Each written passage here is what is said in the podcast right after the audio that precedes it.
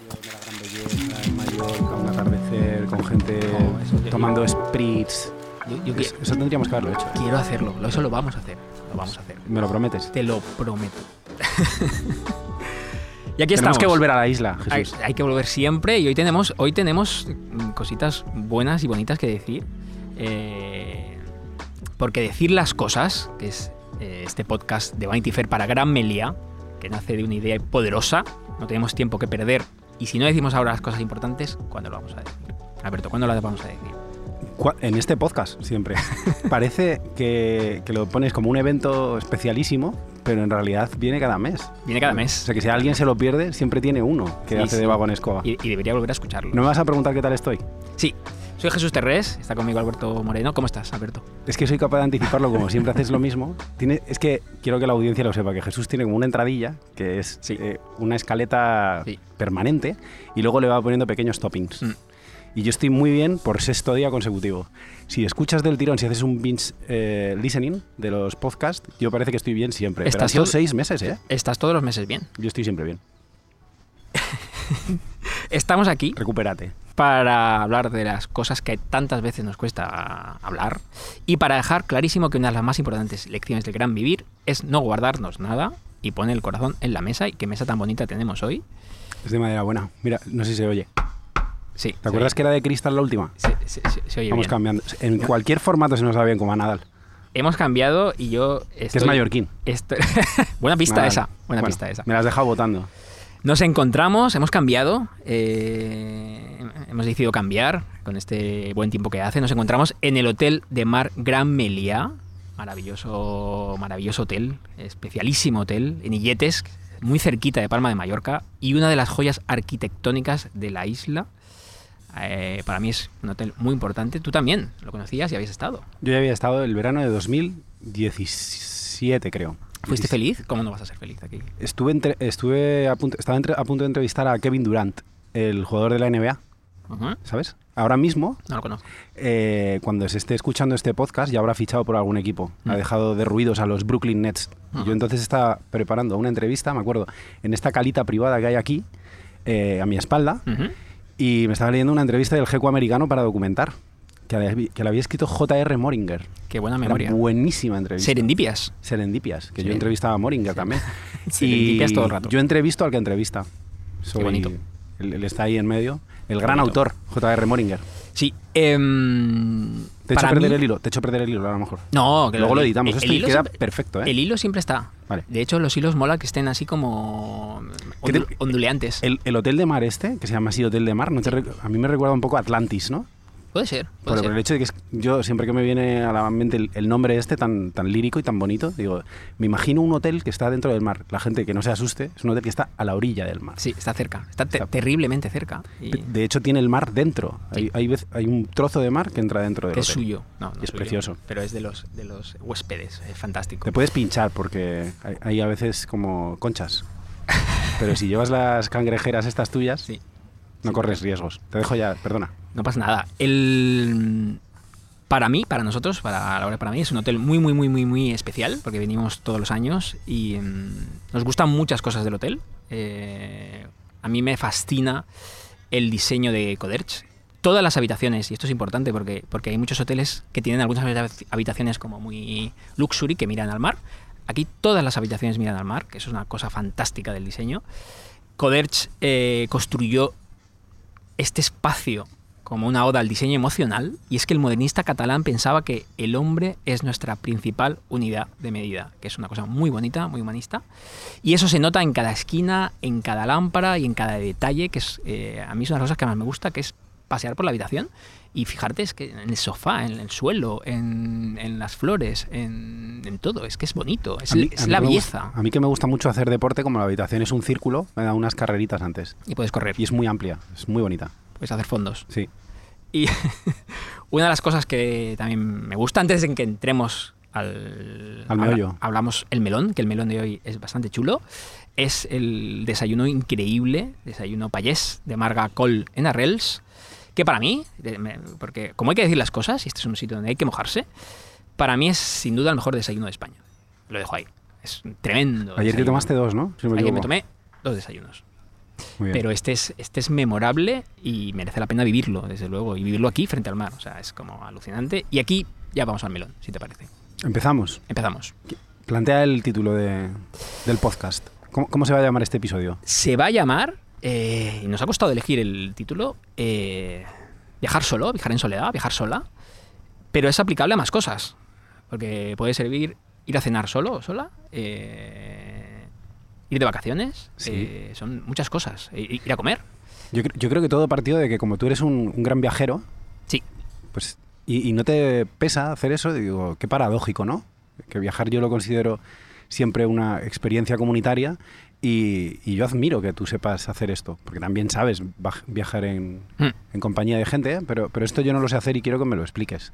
Entonces, si, si durante esta hora consigues que yo viaje solo, pues habremos llegado a algo. ¿Y por, y esa, eh, ¿por qué no lo haces? Esa sería la primera pregunta. A mí me da vergüenza un poco. ¿Sí? Sí, porque me da la sensación de que me está mirando todo el mundo. Yo siempre me creo que me está mirando todo el mundo, pero cuando viajo solo, eh, creo que van a pensar que no he conseguido nadie que me acompañe. Y esto me genera una cierta eh, inc- incertidumbre. ¿no? Piensas que te miran mal. No que me miran mal, sino que, que me, que me pasa algo. Y, yo quiero ser aquí muy políticamente correcto.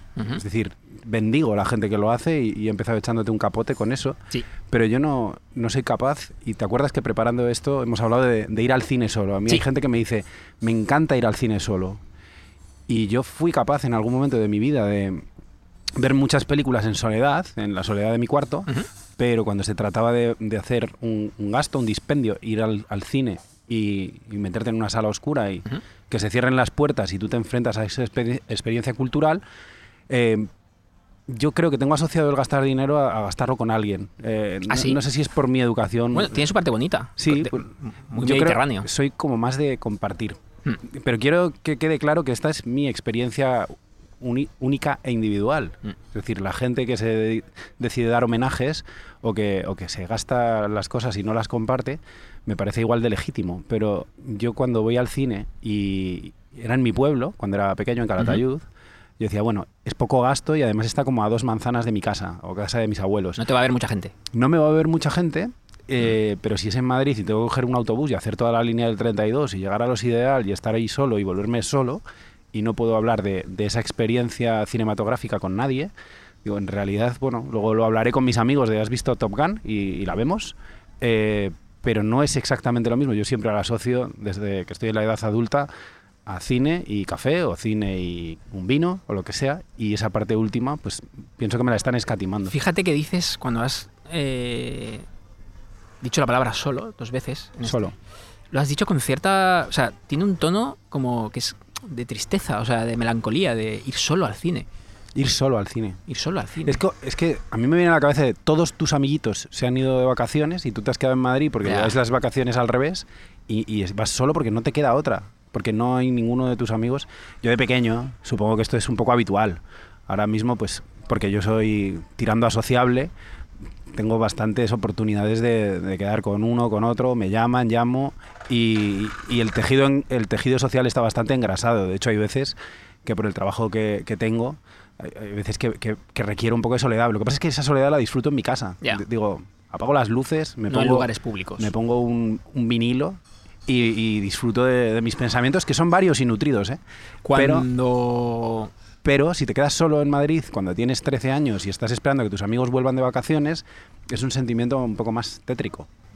Cuando preparábamos este tema, que yo creo que va, va- va a tener muchas aristas y Sí. es un tema chulo, eh, yo me, me da la sensación de que hacer cosas en soledad, eh, que es una palabra más inclusiva, eh, yo lo veo casi como si fuesen eh, cinturones de karate. O sea, me- y, y probablemente ir al cine, o sea, yo hago memoria Sí, y yo creo que empecé a ir al cine porque a lo mejor las películas que yo quería ver en mi grupo de amigos de la adolescencia no me gustaban. Era Sí. como. Entonces digo, pero yo quiero verlas. Entonces, yo, yo creo que fue mi primer. fue el cinturón amarillo. Yo creo que lo que es para muchos, probablemente para muchos oyentes, ir al cine sea como el primer. el primer eh, acto de rebeldía social. Que para mí ir a hacer cosas en soledad tiene un punto de rebeldía social. sí, Porque el mundo está construido para hacer cosas en pareja sí. o en grupo, pero, pero no en soledad. O sea, de de hecho, cuando vas a los sitios, eh, te suelen decir siempre, eh, pero ¿y su acompañante? Que es como, no, no, vengo solo. Ah. O sea, y hay como una pequeña siempre fricción, eh, pero en el cine no. Entonces yo creo que el cine es como ese primer escaloncito y yo lo veo como una conquista. Para mí hacer cosas en soledad eh, tiene un poco de conquista personal, íntima. Es que depende de dónde pongas... Conquistar el mundo. Sí, depende de dónde pongas el punto de vista, ¿no? Porque cuando yo a un entrevistado le pregunto por este particular y llega un momento en el que dice, no, es que a mí me gusta mucho ir al cine solo. Me, Mm. me parece sinónimo de que tiene una gran vida interior. Ya. De que va allí, que, que se evade y que es capaz de convertirlo en un acto reflexivo. Que, Mm. va, que va a la película, pues a lo mejor yo no me gusta el cine y, y en realidad lo que me gusta es estar con gente. Es que puede que hayamos llegado a ese punto y yo esté reparando aquí en directo en este podcast. Pero hay gente, directores de cine sobre todo, actores, Mm. que tienen los horarios muy cambiados, que a lo mejor están rodando a las 4 de la mañana. Y el otro día hablando con una actriz me dice, yo es que voy a ir a todos los días de esta semana al cine y a lo mejor me veo dos pelis cada día. Muchas Y- películas. Son Muchísimas. en torno a 14 películas, si, te- si- si me salen bien las cuentas. Eh, pero el tema que hay es, si yo voy ahí a analizar y voy a aprender eh, técnicas de otros compañeros, Mm. etcétera, eh, tiene mucho sentido. Porque yo cuando me documento para una entrevista, me pongo a leer y leo solo. Y, y esto que hacen los actores debería ser un poco inspirador o por lo menos me debería servir para quitarme el estigma. ¿No te Bien. parece, Jesús? Un poquito, un poquito. Em, yo creo que parte, haciendo autoanálisis, eh, yo creo que hubo una, un, yo, yo empecé a ir, ir solo a los sitios eh, por mi parte un poco de, crónica gastronómica o crónica hotelera. Eh, y tengo que admitir, no, no sé si esto me, me va a dejar como un bicho asocial, que no digo que las disfrute más o menos las, las experiencias, pienso en el desayuno de aquí, en Arrels. Eh, pero tengo más foco en la experiencia gastronómica, por ejemplo, en un restaurante. Eh, me centro más en lo que me tiene que decir la obra. Llámese obra, un plato, eh, una película, que si estoy en compañía. Que no quiere decir que, el- que a lo mejor en compañía me lo paso mejor, pero lo que es el, dis- el- el disfrute de lo que me tiene que ofrecer el restaurante barra película barra escenario es más intenso en soledad. Pero porque Hay más intimidad con el, con el plato. quizá tienes ese foco profesional y y esa atención que requieres, ¿no? O sea, si tienes una conversación que se te va de las manos y que de repente te- os ponéis a fantasear y, y- y la conversación va por sitios eh, inesperados y- y que, bueno, que no tienen nada que ver con, con tengo que escribir sobre este plato o tengo que escribir sobre este hotel o tengo que escribir sobre este viaje, eh, yo creo que tú puedes ser una buena vara de medir en cuanto a que no necesitas a gente, aunque luego la disfrutas mucho. Pero me parece que, que- que también tenemos que tener en cuenta a esa gente que lo hace porque no le queda otra Ya. o porque está intentando eh, cambiar de estado civil. Sí. Puede ser que esto. Sí, que- y que lo hemos visto es- estos días hablando con amigos y amigas. Nos decían que, y es por eso hablo y he usado la palabra que no lo había pensado, pero me gusta usarla, de espacio a conquistar. Sí. eh, la- la- el disfrute en soledad de las cosas. Y es que yo creo que muchos de nuestros eh, viajes, primeros viajes en soledad, tienen que ver con una co- Yo creo que eso es algo que nos pasa a todos y todas y que muchos oyentes seguro que están de acuerdo, que es ese primer viaje que haces tras una ruptura un poco jodida y dices, oye, pues es que qui- qui- quiero, quiero irme a este, quiero viajar, necesito despejarme, mis amigos o mis amigas están en pareja o no me apetece el, el, el- esfuerzo social que supone ir ir en grupo y yo creo que hay mucha vinculación y eso es una cosa eh, que, que los hoteles viven entre una ruptura y un viaje, el primer viaje en soledad. O sea, es como... ¿No hay una peli de esto? Come, reza, ama. La- la- te la he dicho muy rápido porque es una de mis películas de cabecera. No, en realidad no. Pero la vi en, la vi en, en Donosti, en el festival. Ujú. Era una película demasiado comercial quizá para lo que era el tono del festival.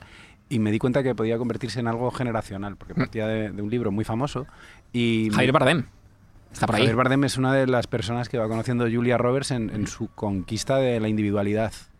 O sea, que, que después de haber roto su relación, de repente va encontrando hombres interesantes a lo largo de- y ancho del mundo y Javier Bardem pues Es uno de eh, ellos. es uno de, de todos los que se encuentra. A mí con, con respecto a lo que decías, este, este viajar solo me puede parecer como una escisión bastante natural de todos esos grupos que, que van en grupo, que pueden ser eh, multitudinarios, incluso un poco ruidosos, eh, que nos que a veces nos obligan a hacer eh, unos planes que no son exactamente los que querríamos o los que elegiríamos si fuéramos en, en pareja y que muchas veces da vergüenza no, no solo ir solo a un sitio, ¿eh? ¿vale? Sino ser el más uno de, de ese grupo de cinco parejas Y tú. más yo. Ya. Eh, esto lo he visto mucho. A mí nunca me ha dado vergüenza. Yo creo que he estado más tiempo eh, solo que, que en pareja.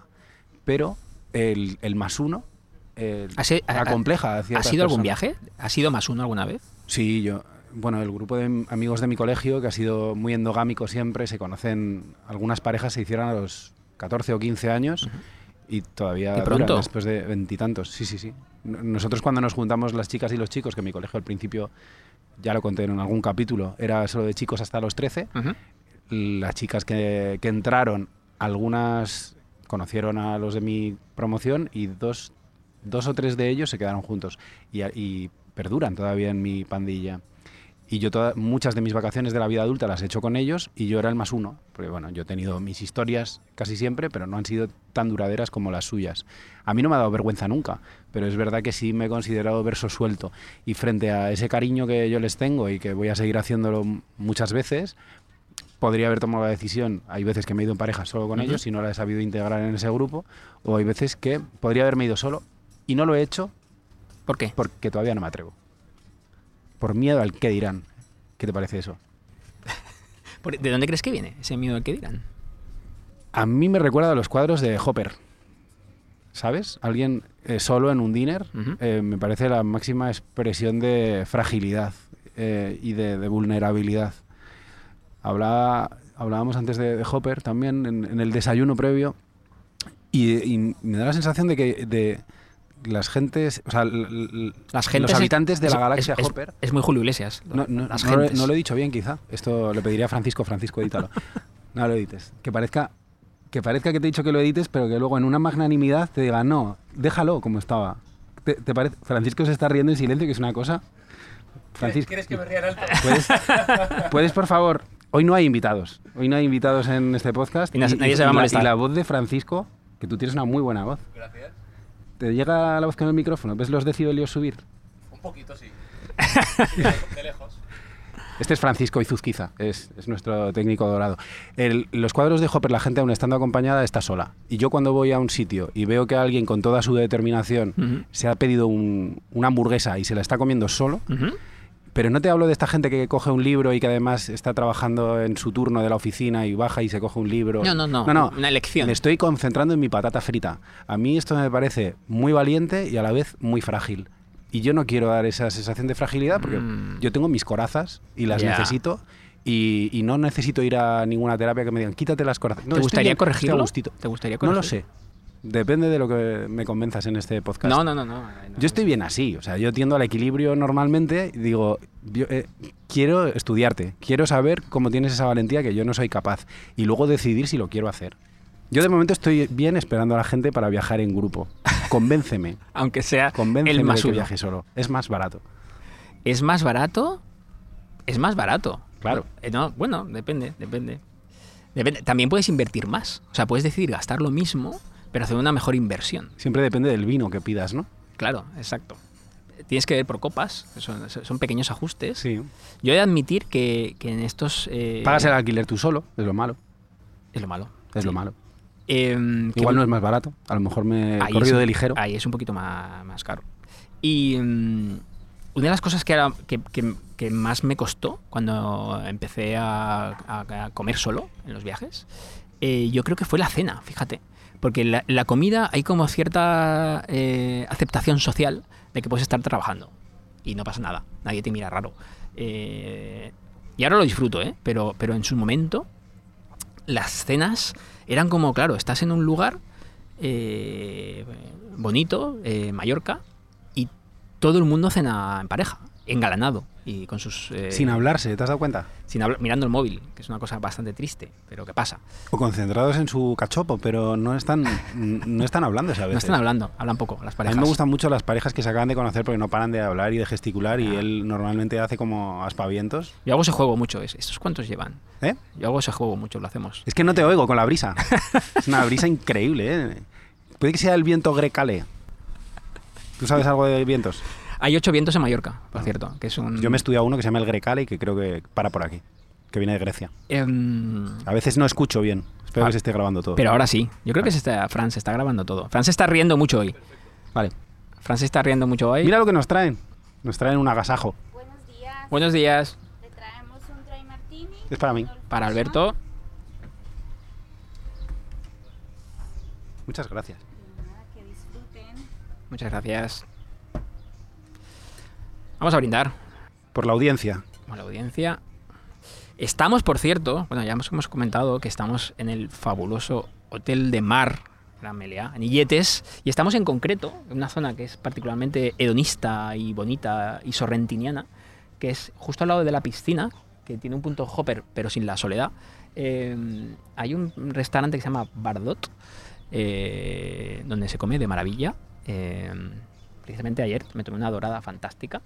Y estamos aquí en una mesita, se ve el mar, eh, estamos, mm, se ven los árboles, eh, la gente está disfrutando de... Fíjate que hay mar por todos sitios porque yo estoy enfrente de ti y veo mar y tú ves mar también. Te veo a ti, veo el mar y hoy estoy mirando más el mar que a ti, lo siento, no pasa nada.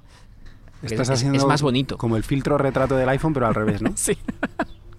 Bueno, Otro tema para hablar me tienes muy visto. de, de- de la soledad, y lo hablamos en Alcocebre, eh, si no recuerdo mal, eh, es... em, porque yo la mayoría de viajes, a ver si parece que soy aquí un anacoreta, pero no. Yo el 90% de los viajes eh, los hago con Laura, obviamente, con mi mujer. Pero... em, Aprendo muchas palabras cuando hablo contigo. anacoreta, Sí. Lo voy a buscar la- a la RAE rápidamente ahora. me fundeu. Em, que incluso viajando en pareja, a nosotros, que los dos somos como... Vas a eh, abrir ese melón, ¿eh? voy a abrir ese melón. Madre mía. hay momentos y espacios de respeto de soledad. Es decir, a lo mejor eh, yo viajo con mi mujer, y a la que quiero mucho, pero ella quiere estar su tarde ilustrando eh, en soledad. Entonces, y yo puedo bajarme a hacer snorkel, que me gusta mucho, o a hacer apnea, Para, para echaros de menos, ¿eh? Para tener momentos de soledad, también en pareja. Que, que- que no, las cosas no tienen por qué ser solo o en pareja, sino que ahí hay grises intermedios, que es, vale, vamos en pareja, pero yo tengo, pues a lo mejor yo viajo a- bajo a cenar porque ella no quiere, no le apetece y prefiere un room service. Y eso, que cuando lo decimos, la gente se extraña, dice, hostia, ¿por qué estás tú cenando solo y tu mujer está en la habitación? Pues porque hay, hay espacios de soledad compartida y eso, y eso está bien. O yo lo veo un síntoma de madurez emocional. Claro, eso te iba a apelar yo a la madurez. Tienes que tener mucha confianza con la persona para que eso no genere inseguridad en el otro. No quiero estar contigo pegado como si a meses, pero los, los momentos que estemos juntos eh, seremos indestructibles. Y a mí me pasa una cosa eh, que tiene que ver con esto, creo que se entronca, que es que a mí me gusta mucho estar solo. Pero tú Eh, eres muy sociable. pero, pero en grupo también. Es decir, yo que ahora mismo no tengo una pareja, veo que hay ¿Es un llamamiento? veo hay veces, en realidad no. o sí. De- Dejémoslo ahí colgado. No lo sé. Se llama decir las cosas este programa. No, no, no, no es un llamamiento. Eh, lo que pasa es que es una, es una broma que siempre me hace gracia. El otro día Jorge Javier la decía. Sí, es verdad. Es verdad. Es un llamamiento y dice, yo lo he hecho tantas veces por la tele y no funciona. Sí, sí. No, yo, yo no estoy llamando a nadie. No utilizo este podcast como altavoz de nada. En realidad, en realidad lo que quería decir es, si yo estoy rodeado de gente querida, cinco o seis personas, hemos salido a un bar o a cenar, eh, puedo estar media hora sin hablar, escuchando. Y, y, sí, y, y creo que a veces tengo que, que estar intentando aportar, ¿no? O sea, es como... ¿Por qué? te- no lo sé, para validar la, que me hayan llamado. Aporta algo, ¿no? o sea, no te quieren solo mirar, no, que quieren que hables. No, pero, pero a lo mejor en una conversación pues me quedo embobado escuchando o, o no tengo nada que decir o, o estoy... A veces, Ya. a veces estoy solo con mis movidas pensándolas, Ya. pero me gusta esa sensación de estar acompañado. Entonces, en una dimensión pareja puede ser seguramente igual. Tú puedes estar escuchando. Escuchar Mm. es bonito. Tú has escrito, de hecho, un alegato sobre escuchar en, en Sí. la última Vanity. Sí, y, que, y, y que la otra persona... ¿Te gustó? hablando. Claro, si no, no lo habría publicado. Ah. Yo soy un editor muy exigente.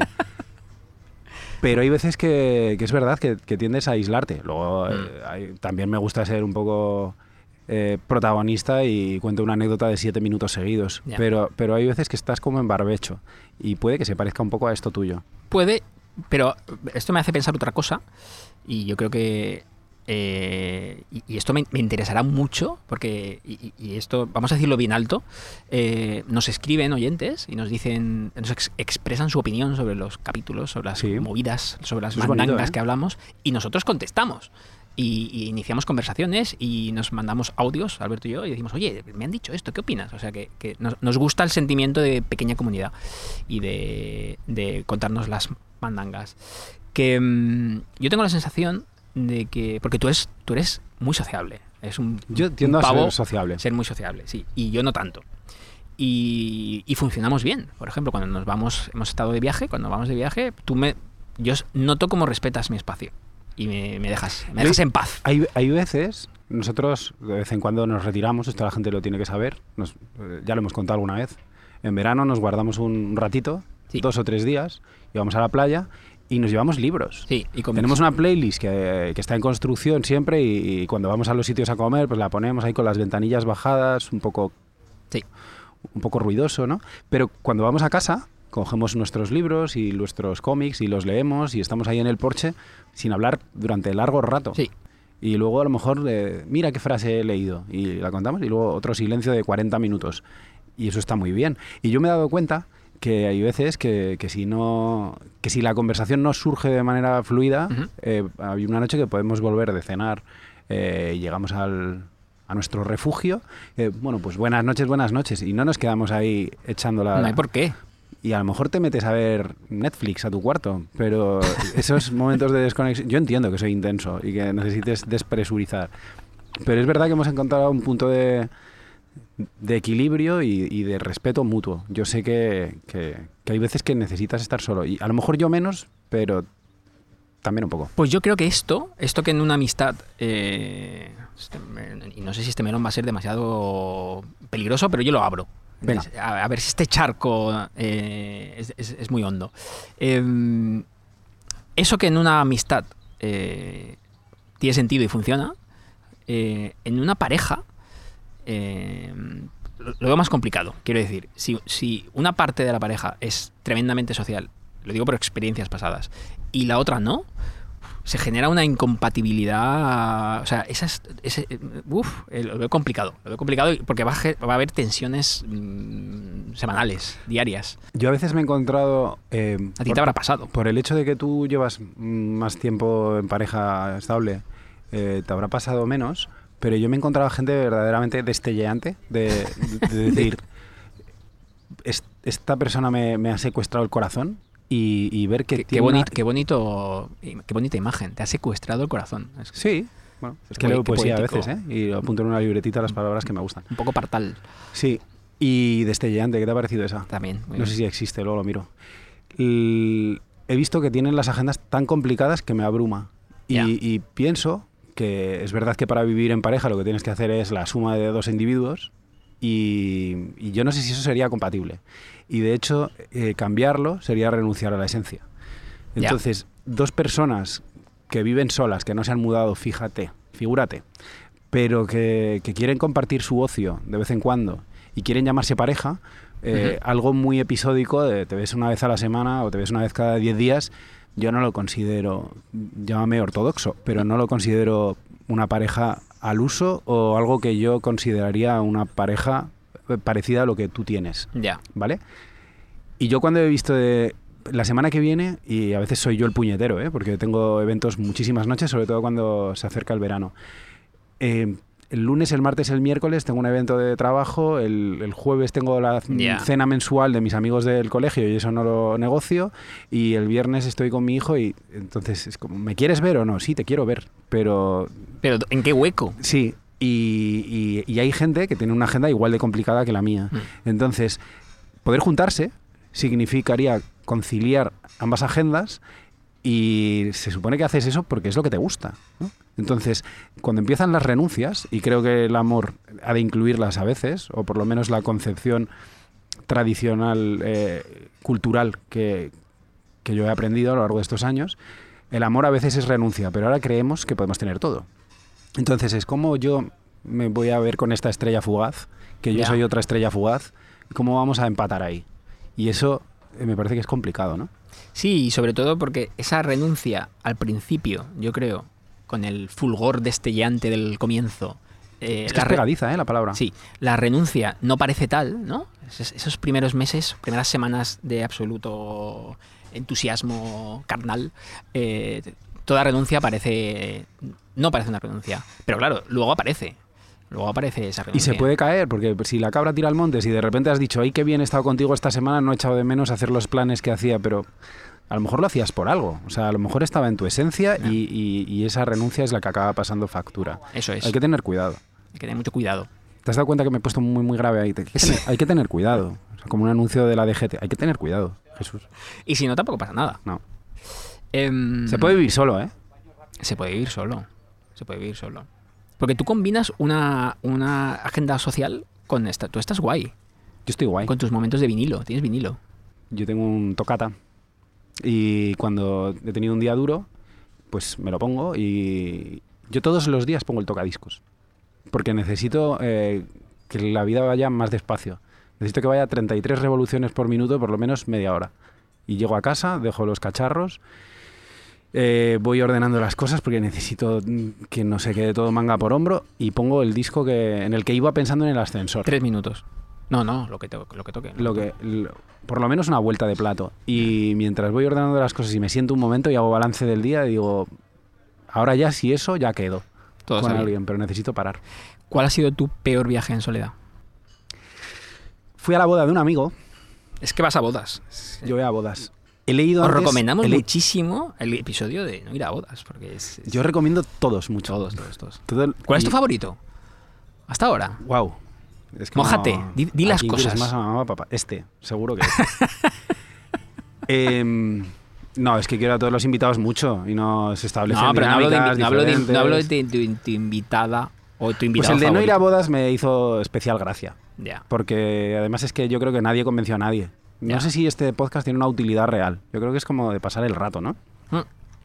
Es prescindible, pero de las cosas prescindibles más bonitas que hay. Es el podcast que no sabías que necesitas, pero necesitas un poco, pero luego lo piensas y no lo necesitas tanto, pero en realidad lo necesitas. Sí. Eso no cabe muy bien en una tarjeta de visita, pero, pero es justo así. Pues hablando de lo de las bodas, ha llegado antes un pequeñito feedback por. Instagram y, y había una chica que decía, me han invitado a 16 bodas, pero solo puedo ir a 14 este año. Y me ha parecido Estaba jodida. totalmente delirante. Va más bodas que tú, ¿eh? Es que no sé, o sea, Son muchas bodas. cómo de pluriempleada tiene que estar esta persona Desde luego. para ir a 14 bodas. ¿Y ¿Irá con un atuendo diferente o repetirá? No, o uno de estos trajes modulares, ¿no? Que le, vas, que le quitas las mangas o le pones un cuello con chorreras o algo. De- ¿Cuál era la pregunta? Perdón. El peor viaje. Me peor- fui, me una vez a una boda. Eh, esto ha sido un paréntesis. Me fui a una boda a Llanes y como estaba soltero, estaba Ujú. recién soltero, estaba como muy Julia Roberts, me llevé dos cuadernos y, y tres o cuatro libros. Ujú. Y me quedé en una casa rural Ujú. eh, en un pueblito costero. de- Bonito, De, por ahí, suena de, sí, de la costa cantábrica. Y dije, yo me voy a estar aquí, me voy a hacer un plan de, de estos de, de persona inteligente y a gusto con su, con su interior. Aguanté un día y medio. ¿Cuál era la idea original? Me iba a estar una semana. Iba a ir por las mañanas a la playa, me iba a comprar el periódico, iba a tomar un café con leche, que yo no tomo café con leche, pero me parecía como muy, Ujú. m- muy de rutina guay. Eh, por la noche iba a conocer ya todo el pueblo y todo el pueblo me iba a conocer a mí. Este es, este es el escritor que viene de Madrid, viene a contar historias, a ambientarlas aquí. Iba a en- aparecer un Javier Bardem, Sí, una Julia sí. Y, y de repente yo iba a ser como un un parroquiano más, que iba a estar viendo partidos de fútbol y jugando a las cartas Un con... poco de American. Con los- ¿Recuerdas la peli de Un poco así, un Gran- poco así. Grandísima película. que Se me están poniendo las sienes plateadas, ¿lo dices por eso? Pues yo iba a estar viendo el, el fútbol e iba, a est- iba a invitar una ronda a todos los lugareños. Y entonces todas las noches nos íbamos a abrazar y luego yo ya me iba a escribir hasta las 4 de la mañana bebiendo media botella de whisky. ¿Qué pasó? Que me aburrí al día y medio. Y me volví a Madrid muy aburrido. ¿Fue por el que dirán?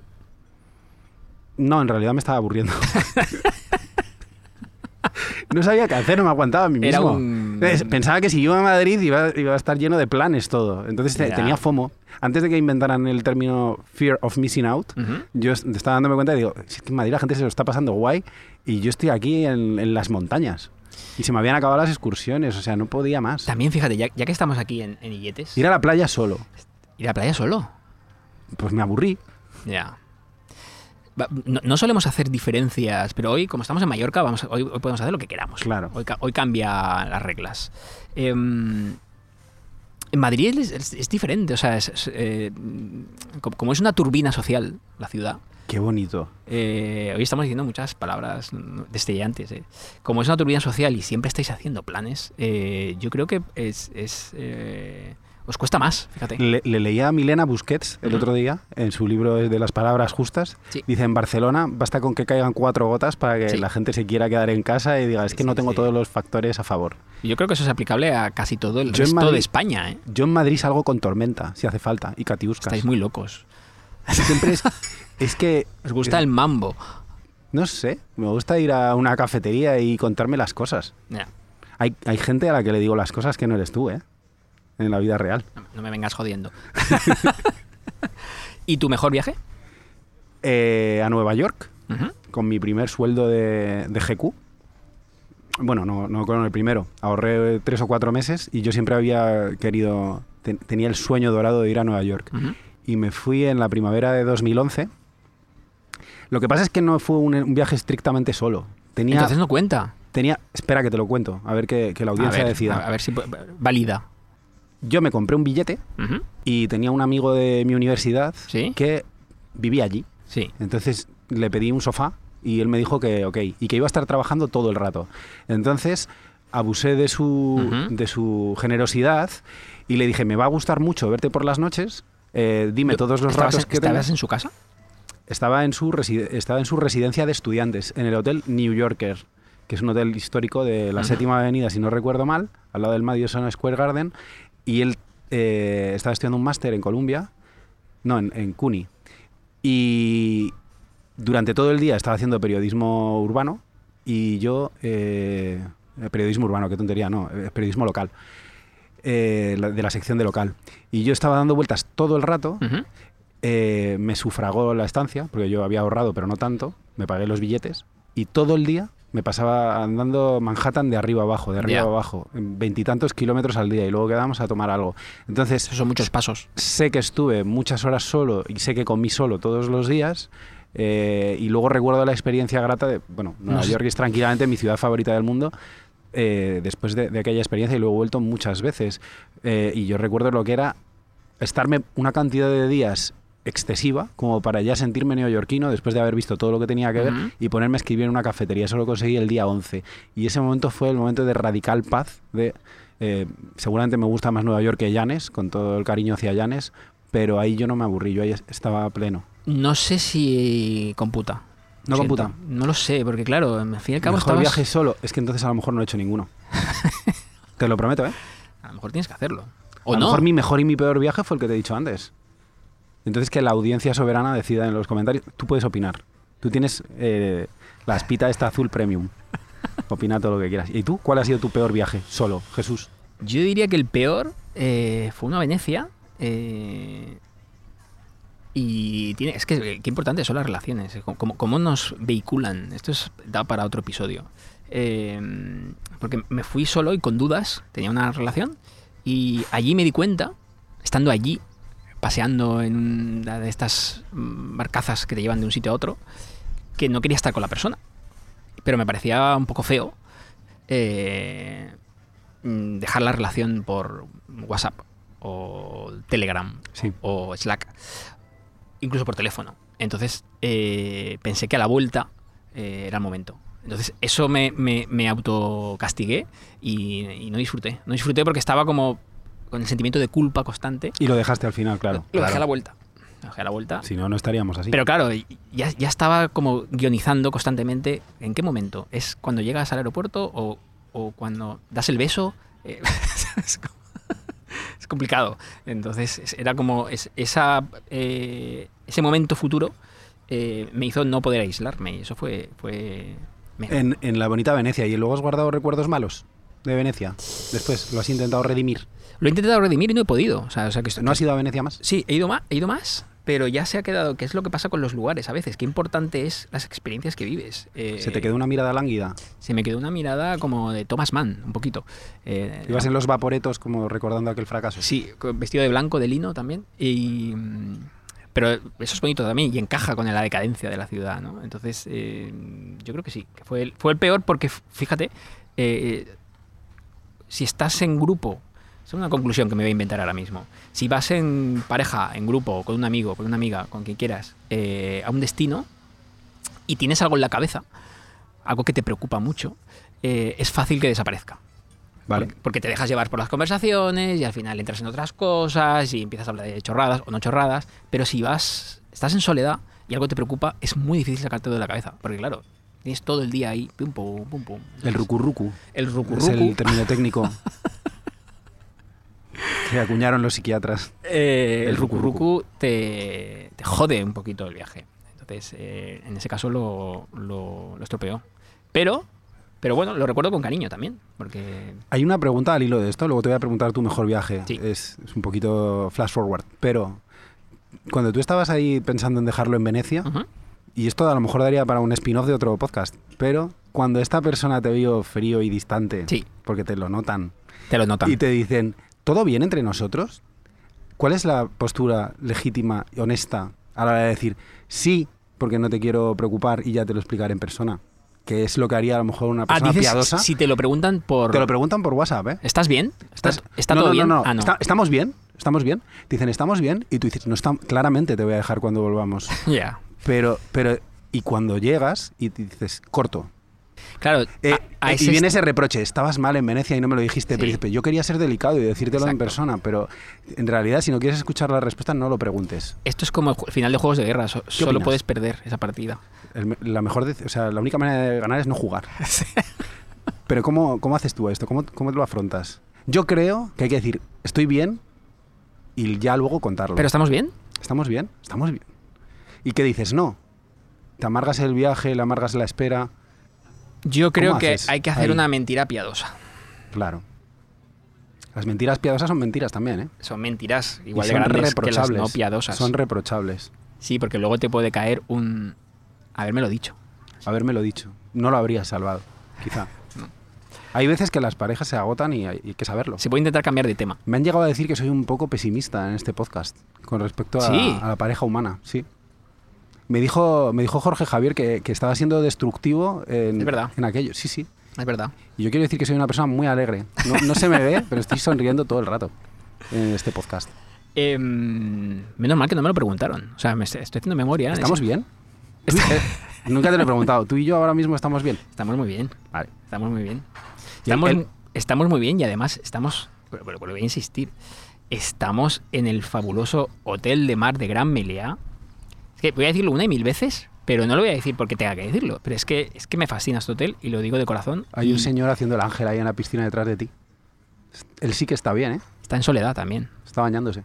Y esta es de estas cosas que hasta me, me sa- me sabe mal decir, pero tengo que decirlas. Eh, porque no, no- ¿no te pasa a veces que hay un sitio que te gusta tanto que no lo dices cuando es para que no venga la gente, que es horrible para el pobre hotel. Pero a mí me pasa, es como, no, esta cala no la digamos. O sea, Ya. Vamos a decir la de al lado, pero porque esta es nuestra. Pues es exactamente eso nos pasa ahora a mí con esta calita. Así que, porque es verdaderamente única y especial. Así que bueno, voy a insistirlo. Estamos en Hotel de Mar Gran Melián y Yetes. Has dicho que no lo ibas a decir, pero lo vas a decir Lo voy a decir. Vale. Eh, con decir las cosas, que es nuestro fabuloso podcast eh, en el que hablamos de las cosas que no siempre se dicen y que, por cierto, no- nos, nos están es- copiando un poquito, ¿eh? Lo he visto, ¿Nos han esta, copiado? lo he visto esta semana. Eso es, Ah, bueno. Eso es que lo estamos haciendo bien. pero eso es bonito, ¿no? A mí me gusta. A mí cuando Lucia Taboada eh, me escribía, escribía artículos en GQ y decía, me han copiado este artículo, digo, pues eso es que es guay. Hay alguien a quien le has gustado un montón. Hmm. No es mala cosa. Yo me esa. alegraba mucho. Em, ¿Cuál es el mejor viaje que has hecho en tu vida, Jesús? ¿En soledad? Sí, en soledad. Pues en soledad yo diría... eh, y fue, fue pocos meses después del peor. Fíjate cómo es. La vida es a veces Pues fíjate, compensaste. es así. Fue a, fue a Cádiz, porque fue cuando me enamoré de la ciudad. y, y, mm, estuve allí 8 o 9 días. eh, me convertí, lo que te pasó a ti en el día 11 en Nueva York, me pasó a mí en la taberna de la calle Feducci, que es un sitio como muy especial para mí, y me convertí en un lugareño, en un lugareño más. Yo creo que una de las claves de ser feliz viajando en soledad es generarte rutinas. Generarte rutinas. Entonces iba todos los días a comprarme el periódico en el mismo lugar, me tomaba el café en el mismo sitio y te terminas sintiendo como parte del, del lugar. Y Café con leche. Porque tomar un Café café, sin solo, leche. solo, Café sin es leche. como redundante. o sea, que denuncia tu soledad mucho más. Y dices, si ya hago todo solo, por lo menos el café con leche. No es un juego de palabras, no es, pero psicológicamente ayuda. Em, café de filtro. Y Me gusta cuando no estás de acuerdo en algo que directamente cambias de frase. ¿Te has fijado, no? No me complementas nada. Es una técnica que ya tengo depuradísima. Simplemente la paso por encima. Y- Ya, y no... Bueno, pues a lo mejor el siguiente cuela mejor. Sí, yo creo que ese. Ese Cádiz fue increíble porque descubrí la ciudad. eh, volví a entablar amistad eh, con un amigo que tenía abandonado hace tiempo, que tú conoces. Y. mm, Y. y tuve muchos momentos para pensar, para escribir, para leer, para. Es que cu- cuando viajas en soledad es una cosa de las. Tiene cosas buenas y malas, como todas las cosas. Una cosa buena es que tienes mucho tiempo. Tienes más, es como que el tiempo se se estira. Sí, ¿eh? Sí. Entonces, tu, tu tiempo normal de, que sé, 14 horas que tiene un día eh, eh, funcionales, es como que duran mucho más. Es como... Por eso te aburres también, porque es como, "Oye, ¿qué hago ahora? ¿Tú te aburres? Yo no me aburro. El otro día le leí a, a Milena también. eh, es que es un libro lleno de ideas, el de las palabras justas. Sí. Muy ¿Te está. ¿Te está gustando? Me lo, me lo he leído ya, sí, sí, me gusta mucho. Mm. Eh, está lleno de. tiene estructura de diario, pero tiene muchas frases eh, muy originales y además. Milena tiene una cosa Muy muy guay. Voy a meter esta cuña Sí. amistosa, que tengo mucho cariño. Y es que no solo escribe bien, porque hay muchos buenos y buenas escritoras, sino que piensa bien. Claro. Y a mí me gusta mucho la gente que piensa bien. Pues un pensamiento original suyo. Bueno, tiene. Podríamos invitarla. Ahora que lo- in- Invitémosla. a, a esta mesa. A- a- Esto sí es un llamamiento. Vendrá Milena pronto. Ven, Milena. el tema que hay es que cuando ella habla de su cotidianeidad durante un año, porque tiene estructura de diario el libro, eh, de vez en cuando suelta ocurrencias que tiene, que son casi eslóganes. Y, y uno de ellos es la gente inteligente se aburre. Eh, por supuesto que se aburre. Me estás llamando poco inteligente. Pero yo a mí, a mí mismo también, ¿eh? yo, yo nunca me aburro. Entonces, según la concepción canónica de Milena, somos dos lerdos, Sí. pero eh, yo es que siempre tengo cosas que hacer. Entonces, Pero puedes leer. Es que, ¿cómo te pasa? O sea, hay muchos libros por leer. Por supuesto, y si tuviera tiempo para leer más, leería más y no me aburriría, a no ser que me aburriera el libro, con lo cual cambiaría de libro. No, pero Milena, de, de verdad, tenemos que discutir sobre aburrirse. Pu- puede ser el podcast de, de Milena, aburrirse. Aprender a aburrirse. Eh, ¿Y en qué estábamos, Jesús? No lo sé, he perdido el hilo perdido el completamente. hilo. Fran, ¿dónde estábamos? Tu mejor viaje, Cádiz. Tu mejor viaje. Lo ha dicho acodado a la barra Lo ha dicho con su voz grave, Sí. un poco Pe- Pedro Piqueras. con su shot de whisky. Eh, he hablado antes con, con mi amiga Ana y le he dicho, porque me, me dijo que estaba en Cádiz precisamente. Cádiz al parecer es un sitio donde está muy bien eh, irse a pasar la soledad, porque como tiene tanta oferta de todo, Y la gente es pues muy cultural y, y- y gastronómica, el otro día le, di- le dije, Ana, ¿dónde andas? Y me dijo, estoy en Cádiz, me he venido sola de vacaciones en plan empoderada. Y le dije, vale, hazme una crónica de lo que estás haciendo, de qué has sentido estos dos días que estoy preparando este podcast con Jesús. Y me dijo, bueno, pues me he ido a un sitio a tomar mis vinitos y, y me he pedido, dice, los de al lado se han pedido lo mismo que yo. Y el camarero de repente me ha dicho, ah, pero que estás sola.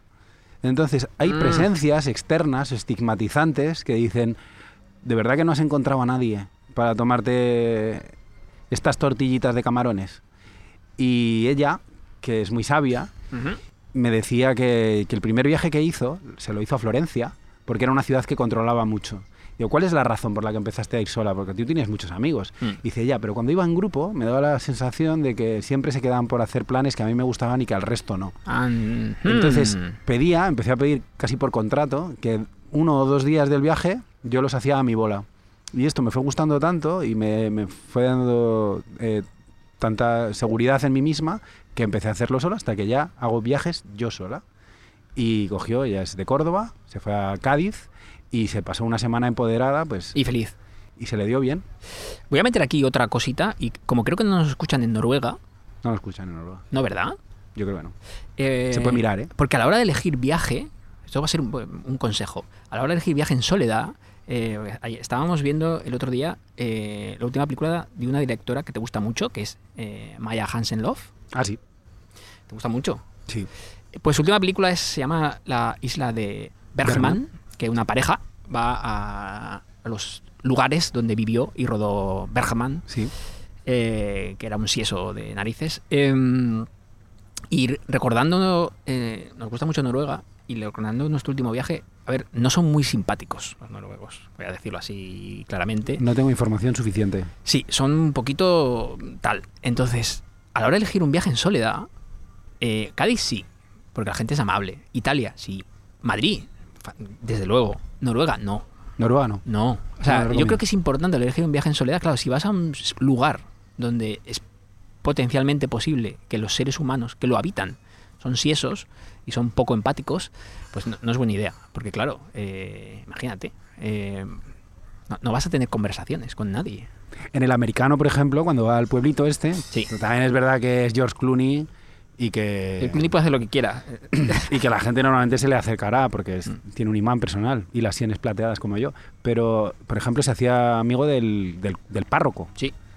Y el párroco sabía que algo escondía, este George, que era un asesino retirado, Mm. y toda la gente se le empezaba a acercar en Sí. un pueblito de Italia. Y Hasta dices- en Noruega se le acercarían. y dice, claro, dice, pero ¿esto es lo habitual? No. ¿Te pasa algo? No, es que no eres George Clooney y a lo mejor que es una ficción. Y también hay que ser muy simpático, ¿no?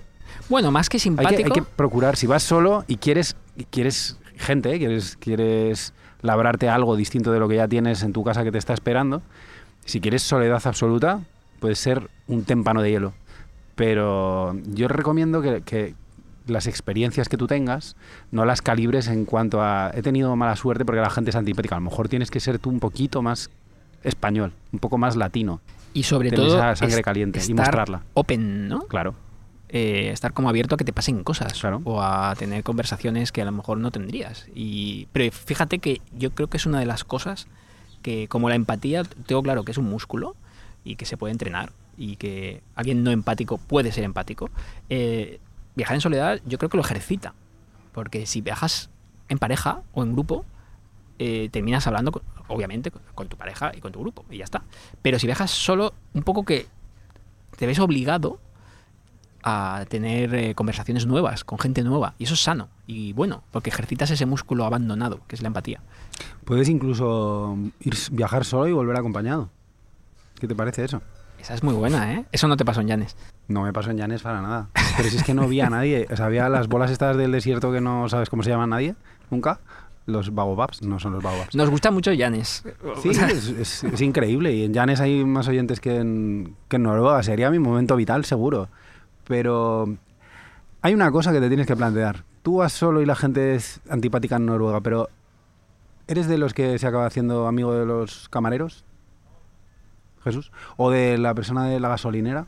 ¿O de, de esta gente con la que interactúas aunque vayas tú solo? Mm, ¿O, o eres tirando a para adentro? No, sí. Yo creo que te- te- termino con la gente más. ¿Charlas con tu kiosquero? Charlo con mi kiosquero, claro que sí, porque so- sobre todo te puede mm, decir muchas, o sea, vas a aprender cosas del lugar. O sea, Claro. es la, la manera de conocer un sitio es con la gente de ese sitio, las personas de ese sitio. Entonces, A mí es que no, tú no eres sospechoso de, de estigmatizar a nadie, pero es que la gente es antipática. Bueno, es que está en ti, seguramente. Porque si este kiosquero habla con el de al lado, pero no habla contigo, a lo mejor A- es que tú es- a lo mejor es que tienes unas defensas difíciles de sortear. No todo el mundo va a ir a, a hablarte, como en el principio de La Bella y la Bestia. no, pero lo- los noruegos no. Que la gente se saluda cantando. Digo yo, en las canciones de, de las películas de La Bella y la Bestia, ¿cómo se saben todos la canción que parece improvisada a la vez? y todos la cantan. Todos la cantan. Esos no, esos no viajan solos. Em, si tuvieses que elegir eh, para ir terminando, em, pese a que aquí podríamos estar horas hablando, Con esta brisa. pero no queremos Grecale. al oyente. Em, un deseo. ¿Cuál, cuál sería, si te dicen, tu próximo viaje en soledad? ¿Dónde te gustaría que fuese? No vale Nueva York. A Noruega. Para desmentirte. Seguro que vuelvo hecho un ídolo ¿Te nacional. imaginas que vuelves lleno de amigos noruegos? Para restregártelos en tu cara. mira, todo, mira toda Y esta se gente. vienen al. Me Voy a a- abrir un podcast con cada uno.